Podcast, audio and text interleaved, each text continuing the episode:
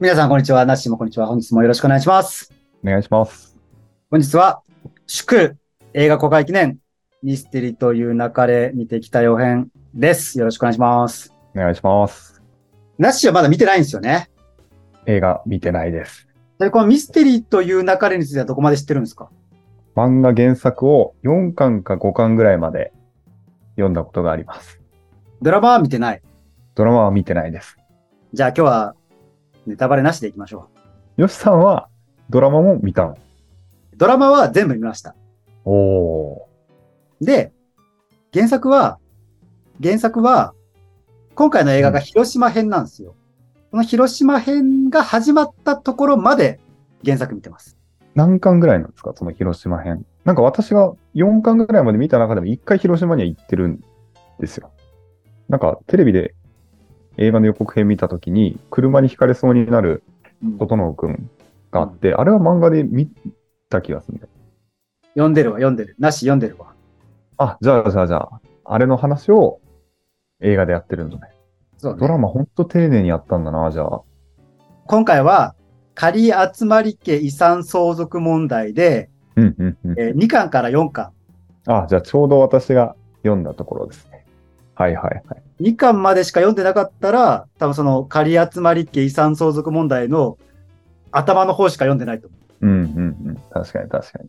多分僕がこれ読んでたのは、かなりそのドラマが始まる全然前に僕読んでたんで、うんうんうん。そう考えると全然あり得るね。うんうん。でもじゃあ、ナッシーは結構記憶がある感じですね。話を聞いてると。あの、最近なんですよ。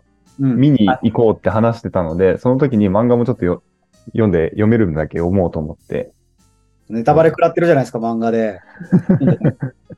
じとゃいうあ、ところ。漫画の話ではなく、今日はね、ちゃんとあの、映画にフィーチャーした話をします。はいで。まずは、まあ、そもそもこのミステリという中での特徴ってわかります特徴。まあ、もしくは、なしの感じる特徴。ここ、なここが、この漫画、もしくはこの作品、特殊だよな、みたいな。整くんじゃないですかね。エッセイみたいな漫画ですよね、だから。なんでミステリという流れなんだとかっていう、そこら辺も考えるとさ、うんうん。僕が思うにこの作品の得意な点って、得意点って、ミステリーあるあるツッコミ作品だと思うんですよ。あ、そうなんだ。そこ意識してるのか。少なくとも僕はね、これあくまで僕の個人の解釈ですけど、はいはいはい。思うんですよ。はいはい。ミステリーの中、お約束ってあるじゃないですか。うんうん。まあぶっちゃけそのお約束を作ってるのは、近代一少年であり、名探偵コナンであり、火曜サスペンス劇場だとは思うんですけど、うん。このミステリーのあるあるを、冷静と言われるね、うんうんまあ、おととのくんが、なんか、まあ、今回出てきたセセリフだと、うんうん。なんでみんなバラバラになっちゃうんですかねみたいな。一緒にいれば殺人は起こんないのに、みたいな。そういう話。うんうんうんうんこのあるあるに突っ込むみたいな感じじゃないですか。うん。なるほど。まあ、そういう意味で、こう、透かしですよ。その、典確かに型がある上のこう透かしじゃないですか。そこはあえていかない。そんな感じじゃないですか。確かにね。そう言われてみれば。でも結構ミステリー、あるあるミステリーの当たり前の方崩しつつなのかもしれないけど、結構ちゃんとミステリーになってるなっていう。まあ、それはそう思いますよ。で、うんじゃあ今回は、の映画、その仮集まり家遺産相続問題じゃないですか。はいはいはい。それ、まあ、ナッシュは漫画で見たときなんか、王道のミステリーを、の息吹を感じませんでした。感じました。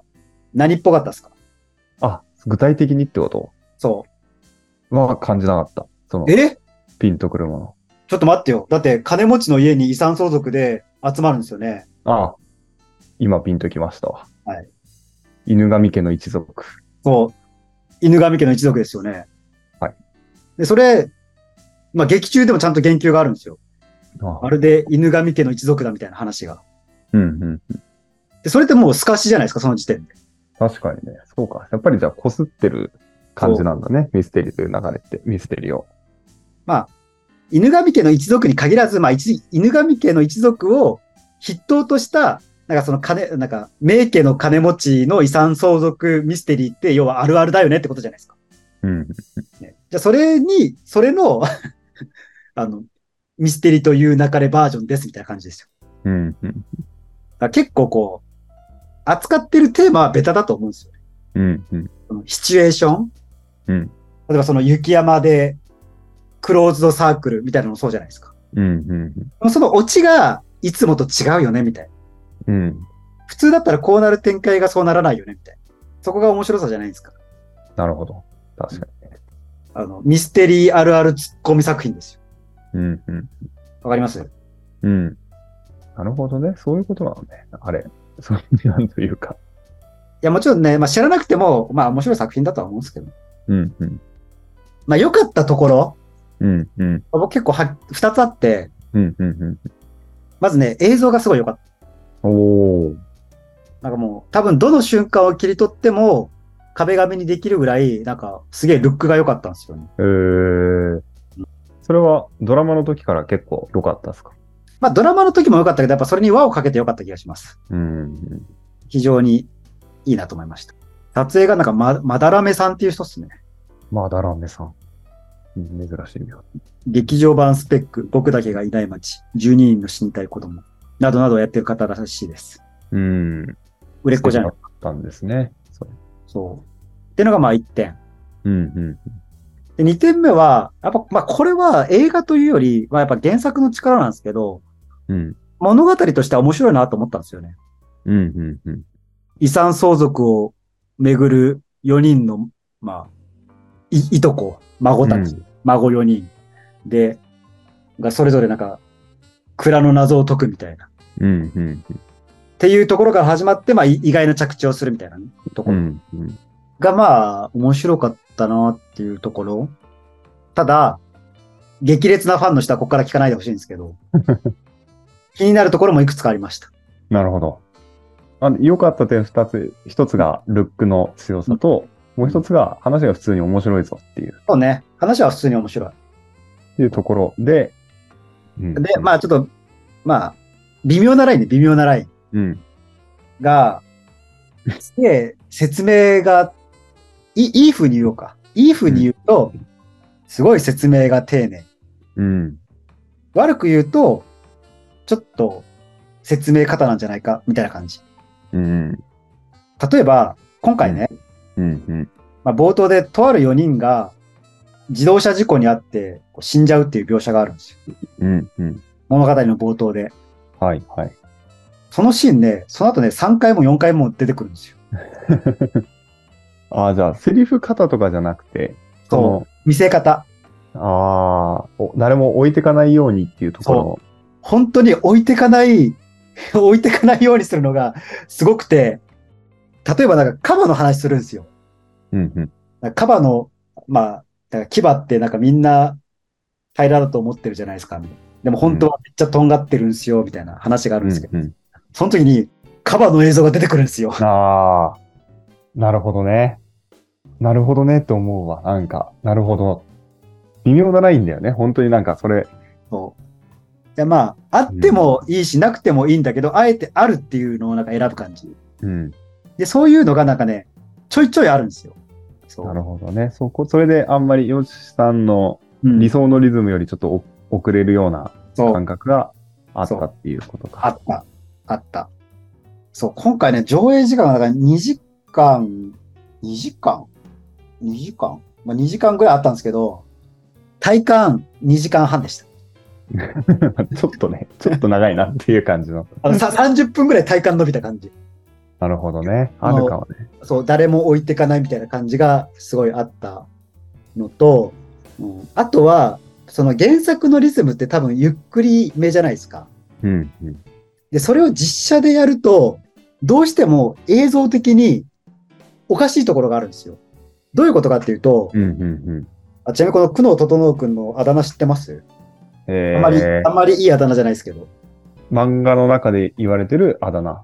いや、違う。あの世間的に言われてるあだ名です。的に言われてる、あの、知らないですね。ロジハラアフロです。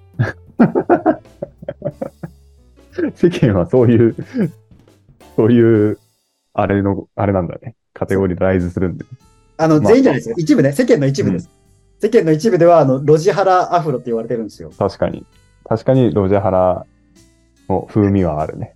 そう。で、その、まあ、ちょっと、ここからはネタだと思ってロジハラって言いますね。あのはいはい。冗談ですよ。ここから先は冗談でロジハラって言いますからね。 で、その、ロジハラアフロ君が、その、ロジハラを発揮してるシーンがあるじゃないですか。うんうん。多分漫画で言うと、なんかもうひたすら文字が流れるみたいなね。うんうんうん。ね、そういう漫画だもで、その、主演の菅田将暉君目線で言うと、長台詞のシーンですよ。ん。うん。めちゃめちゃ長いセリフがあるんですけど、うん。それを言われてる側が、何の反論もせずに、ああ、なるほど、ね。聞いてるのがおかしくないっていう。対話のリズムからずれちゃうんだ、あれって。そう。で、それが漫画だと許されるんですよ。うんうん。ところが映像にすると、すごい不自然なんですよね。なるほど。例えば今回だったら、その、なんか、こう、女性感がちょっと封建的なキャラクターがいるんですけど、うんうん。おお女はいいよな、楽で、みたいな。でいいうんいい子育てやっとけばいいんだ、みたいな。こう、セリフを言う60歳ぐらいのおじい、おっさんがいるわけですよ。うんうん。でそれ、ねなんか気の強そうな、うんうん。昭和の親父みたいな感じのキャラクターがいるんですけど、でそれにその、ロジハラアフロをひあの発揮するわけじゃないですか。うん絶対そのおっさん、反論せんとおかしいでしょっていうし、そんな、そのおっさん視点ね、年派もいかないクソ若造に、そんなん言われて反論しない親父はそんな価値観じゃないじゃないですか。そうね。確かにね、漫画で読めばね、一気に読めるからね。それで、その話聞いたら、グーの音が出ないみたいな、そういう描写わかる気がするけど、途中で遮りそうなものだもんなって感じになっちゃうかもね。そうもう僕はそのおじさんのこう気持ちをこう、いたこのようにこうインストールしたら、途中で、うるさい、うるさい、うるさいって言ってると思うんですよ。黙れ、若造が、みたいな感じでねす。、入れられるところで入れるはずだもんねそう、 攻撃を。もしくはなんか、はぁみたいな、おお前なんなんみたいな感じ絶対なってるんですよ。 でもそれはないんですよ。なるほどな。それ難しさだったでしょうね、制作側。さっきのカバーの映像もっ含めて。ていうところ。でもしょうがない。だってあれは、みんなが気持ちよくなるシーンなんでね。そこで、水ぶっかけちゃダメじゃないですか。あとは、あの、真犯人が分かりましたみたいなシーンがあるんですけど、うんうんうん。そこも、その真犯人をなんか、に味方する二人が登場するんですけど、うん。だからそこもなんかね、うん、対話のリズムがおかしいなみたいなのがあるんですようんななんでそこでなんか黙って、 黙って真犯人に真実をつが、要はその真犯人が真実を言うのを止めたいキャラクターなわけですよ、その二人って、はいはいはいはい。なな止めろよっていう、 力ずくでそこは止めろよみたいななんか感じなんですよね。だから映像にするとすげえ不不自然みたいな。なんで、かにねなんでからつったって言わせとんねんみたいな真実をみたいな。だかこれってあるかもね。ら僕がその止めたいね、真犯人が真実を言うのを止めたいキャラクターだったら、もう押し力ずくで押し倒して、もう口を、口に手を当てて止めますよ。うん。だって、自分がそれで不利になっちゃうかもしれないから。っていうのがなんかもう、ただ、ただ喋らしてるみたいな感じなんですよね。漫画のシーンでもちょっとだけ感じるときありますもんね、そのあたりの。でもその、ほら、漫画はなんかその、超、ちょっとその非現実的なところがあっても、うんうんうんこっちでこう、いい感じに解釈できるじゃないですか。うん。うんうん。やっ余ぱ地そがねれ。がやっぱこう映像にしたときに、こう、いかんともせん、このリズムの問題、漫画にはないリズムうん。これはね、まあ演出としては難しいよな。なんか思い切って、切らないと厳しいよなって感じの。うん。うんドアップにするとか、なんかいろいろこう。ああ、ね。そうね。工夫して。その真犯人が真実を語るみたいなシーンは、なんか映画っていうよりなんかちょっと演劇を見てるような不自然さがありましたね。なんか演劇だったら、なんかこう誰かのセリフをじっと聞いててもまあ演劇だしっていうなんかこうメ,、うんメタ認知が入るじゃないですか。うんうんうん。まあおかしいけどまあ演劇だしなみたいなそんな感じ。なるほどね。なるほど。だってもう演劇ってなんか目の前にさ別にあの 本当にお城じゃないけどお城と思い込んで見るみたいなとこあるじゃないですか。うん。そもそもおかしいみんな協力してたからね、あれは。本当に。がその空間を作り出すみたいなところがありますけうど。ん。やっぱそれがやっぱ映画だとそれ、その魔法が効かないんで、ちょっと厳しかったなっていうのがありまなす。るほどね。あど。あ。興味深いトピックだな。なるほどって思まあ、あとは、えーまあ、2巻しか読んでなかったんで、う。うん。誰が真犯人とか、どういう展開かっていうのは、初見の時は知らなかったんですけど、うんうん。まあ、ちょっと予想は的中するぐらいの感じでしたようんね。 これをいい風に解釈すると、ちゃんと、ちゃんと見れば、真犯人がわかるようにヒントが散りばめられてる。はあはあ。という言い方もできるし、悪く言うと、さっきと同じように、ちょっと演出が丁寧すぎたせいで、見る人が見ると、途中で、ああこうなるだろうなって先の展開が読めてしまう。あ、なるほどね。あれ今の、今の発言おかしいなって、まあなんか明らかにおかしい発言が2、3個あるんですよ。うん、うん。もう、その時点で、絶対こいつ黒やんみたいな感じになる。 ここでこう言っておかしいじゃんみたいな。苦悩整くんじゃなくても気づくよみたいな、そんな感じ。 で、それは演出とかじゃなくて、セリフの部分っていうことでそう、そうそうそうすそう。ね。それも、あの、例によって、最後のネタばらしのとこで、その、見てる時にね、あ、ここ不自然だなって思ったとところが、ちゃんとし、ちゃんとフラッシュバックして、 あの、うん誰も置いていかないような仕組みになってるんですよ。なるほど。あれなのかもね、やっぱり、ヨシさんがミステリー読みすぎてる可能性と、うんあと置いていかないっていうのは本当悪いことじゃないの。ヨシさんも悪いこと言ってるわけじゃないよ。そう悪いことなんて言ってないですよ。なんかさ、映画もさ、ずっと見てない期間があるとさ、うん。映画のじゃなくなってくるじゃないですか。ね映像読み取りの。そうね。映像読み取りのが弱ってる時って、めちゃくちゃ置いてかれる時置いてかれる時ちぎられる感じがあるから、そうなんですしよ。かもドラマ始まりのね、普段映画見ない方もっていうところだと、やっぱそれぐらいが適当なのかも ね。すべておっしゃる通りです。すべておっしゃる通りです。そうね。だからドラマもさ、みんながみんなさ、画面にかじりついてさ、最初から最後まで見るわけじゃないじゃないですか。ドラマとかも途中でトイレに行くかもしれないし、途中でスマホいじってるかもしれないじゃないですか。うん。だからそういう意味では、で、じゃあ、誰がこの映画見に行くかって言ったら、ドラマ見てた人たちじゃないですか、基本的には。そう、こんなね、映画趣味ですみたいな人たちじゃなくて、普段そうスポーツしたりとか。まあ、だからそのそういう方々え映画はね、もう年に3回見に行ったらいい方ぐらいな感じうんうんの人を対象と考えたら、それはもう僕僕が今まで言ってたやつは、すべていいところに変換されるんですよ。そう、そうね。楽しいよね。誰も置いてかないんですよ。ね、なんかもう本当に SDGs みたいなもんじゃないですか。誰も置いてかない社会みたいな。そう、そうよ。みんながみんな、クリント・イーストウッドの作品ばっか見てると思うなよみたいな。うん。やっぱりね、置いてかれて、もう背中まで見えなくなると、す好きになれないからね、その時間は。いわゆるこうドラマって、そのハイコンテクストなものと、まあ、ハイドラマ、うん。ローコンテクスト、ロードラマってあるけど、まあ、うん明らかに今回はまあそういう意味では、ロードラマだなうんと。なるほど別にこれはハイとかローとか言ってるけど、別にどっちがいいとか悪いとかじゃなくて、まあなんかうん対象が違うよね、ターゲットが違うよねって話。なんで一言で言うと、not for me でしたという話ですね。残念ながら。あとは、その体感30分伸びたって言ったじゃん。だかうんうんら一つがその、路地腹発揮してるところが1点と、うん。もう一個が、なんか最後にパワーストーン渡すシーンがあるんですよ。うん。あその、とあるキャラクターがね、あ、はいはい。 4人のキャラクターにこうパワーストーンをこう渡すシーンがあるんですけど、うんうん。そこはね、ものすごい丁寧で した。めちゃめちゃ丁寧でした。このパワーストーンは、なんとかとなんとかの思いが入ってます。あなたへみたいな。っていうのを丁寧に4回繰り返します。これね、あの、これも私たちの趣味じゃないっていう話だよね、きっと。その機械とか武器とかの説明だったらいくらでも聞くけど、うんパワーストーンの効果、ちょっと、あーっていう部分が パワーストーンって人生変わんないんだ。いいと思うけど。あ、でわかりました。じゃあ、ちょっとお思い出話ね、思い出話。思いますよはい。 N1 としてね、あくまで N1 ですよ。うんうん。事例の一つとして聞いてほしいんですけど、うん僕の非非常に身近な人が、かつてあのパワーストーンに傾倒してたんですよ。うん。僕はそれを旗から見てて、旗から見てる限りだと、その人の人生は特に変わんなかったんですよ。うん。まあいろんな解釈がありますけど、まあ、それを見てて、こう、まあ、パワーストーンでは人生は変わんないのかもしれない。むしろちょっと嫌いだったのかもしれないですね、ヨシさん。その友達をかどわかした存在として。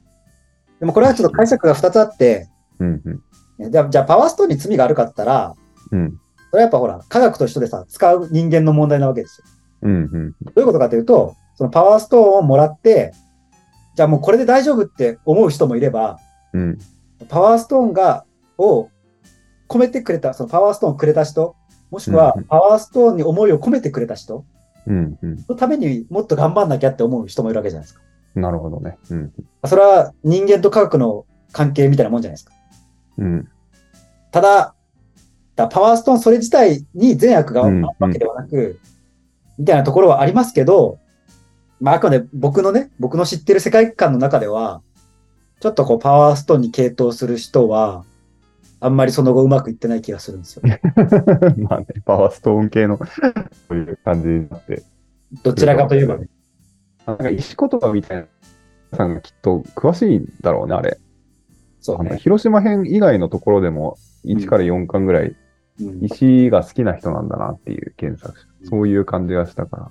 そうね。そう。だからこれはまあなんかその原作の田村由美先生の趣味じゃないですか。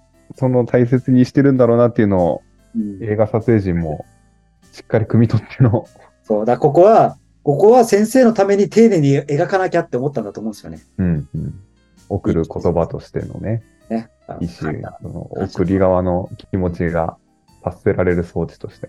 ていう感じでしたね。ファーストーンはね、確かに、石送りの人。私、漫画でもちょっと、うんああ、好きなんですね、っていう感じのトーンうんで、えでも映像にしたら長いかもね。まあこれほら、あの、そもそもさ、連載がさ、月刊フラワーズじゃないですか。うん、うん、月刊フラワーズって、まあ、少年誌ではなく、うん少女漫画雑誌じゃないですか、月刊の。うん、うん、うんそのね、ターゲティングの問題ですよ。うん。そう考えると、ターゲットに入ってない僕が、なんか、それををちょっと忘れて見ていってしまった僕の、僕の罪じゃないですか。いやというわけでまとめますか。そうですね。ミステリーという中で。まあまあ、原作の面白さ、まあ、原作のその、今回のね、映画版ミステリーという中で、まあ、2時間ちょいの映画ですけど、うんやっぱ展開は目まぐるしくこう変化するんですよ。うん、うん、うん。やっぱその面白さはまずある。ここに行くかなと思ったら、あ、こっち行くんだ。ここに行くかなと思ったら、こっち行くんだ、みたいなね。うん、うん。あ、ちょっと、注意深く見ると予想、最終的な予到達地点は予想できるにしよう、せよ、なんか途中のなんか、逸話シーンがあるんですよ。逸話シーン。鬼を巡る逸話シーンみたいなのがあるんですよ。うん、うん、やっぱその話自体はめちゃめちゃ面白いんですよね。うん、うん。うわ、すげえ、すげえ朗読し、すげえ話朗読してんな、みたいな面白さがあった。だからそういう良さもあったりするし、まあ映像は何より綺麗だったんで、ドラマ版、まあ原作好きな人はもちろんですし、ドラマ見て、ドラマ版面白いなって思った人は、それはもうノータイムで映画館に足を運んだ方がいいんじゃないかなと思います。うん、うん。ただ、おすすめできない人は、血が飛び交うドンパチ、バトル漫画が見たいんじゃみたいな人にはおすすめできないかなという作品ですね。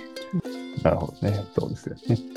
こんな感じでいかがでしょうかいやありがとうございます。というわけで、ぜひ、興味ある方は、まずは予告編を見て、足、あの映画館に足を運んでみてくださいということで、こんな感じでよろしいですか。